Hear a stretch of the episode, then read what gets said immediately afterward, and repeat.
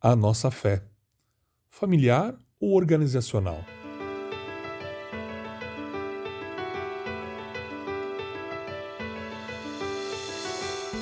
Todos nós temos um relacionamento de amor e ódio com relação às regras. Por um lado, elas nos oferecem estrutura e previsibilidade. Por outro lado, elas restringem nossa liberdade de fazer o que queremos quando queremos. O problema das regras religiosas é que elas costumam ser contrárias à natureza humana. E isso faz que sejam muito difíceis de seguir. E nós assumimos que quando não seguimos as regras, Deus nos rejeita. Mas isso é verdade? Para responder essa pergunta, vamos imaginar dois cenários diferentes nos quais você deve seguir regras. Quando você era criança, seus pais provavelmente tinham regras para você seguir. Agora, no dia em que você nasceu, sua mãe não recitou essas regras antes de te abraçar bem apertadinho. Em um modelo familiar, o relacionamento vem antes das regras. Agora pense quando você se torna membro de um clube, de uma academia ou até mesmo antes de assentar um novo emprego. O primeiro passo vai ser assinar um contrato. E assinando, você concorda em respeitar as regras daquele grupo. Em um modelo organizacional, as regras vêm antes do relacionamento.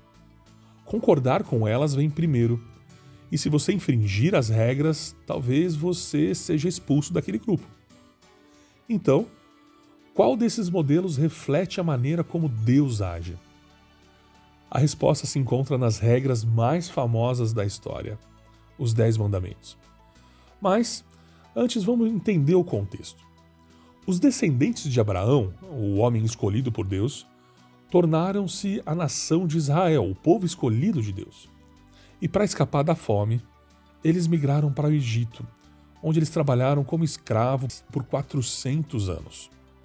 Moisés acabou por libertar os israelitas da escravidão, e foi durante a sua longa viagem de volta para casa que eles armaram acampamento ao pé do Monte Sinai, onde Moisés recebeu as regras de Deus.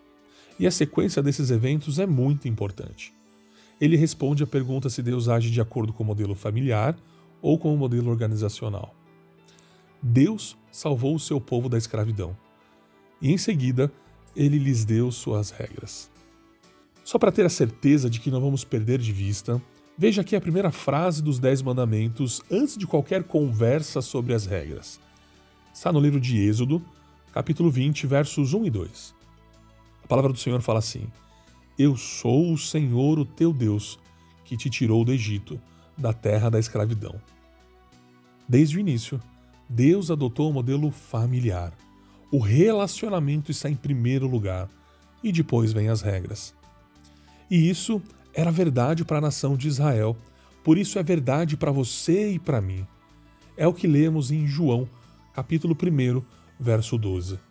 Contudo, aos que receberam, aos que creram em seu nome, deu-lhes o direito de se tornarem filhos de Deus. Percebeu as últimas três palavras? Filhos de Deus. Não membros de uma associação, não membros de um clube, mas filhos. Filhos de Deus.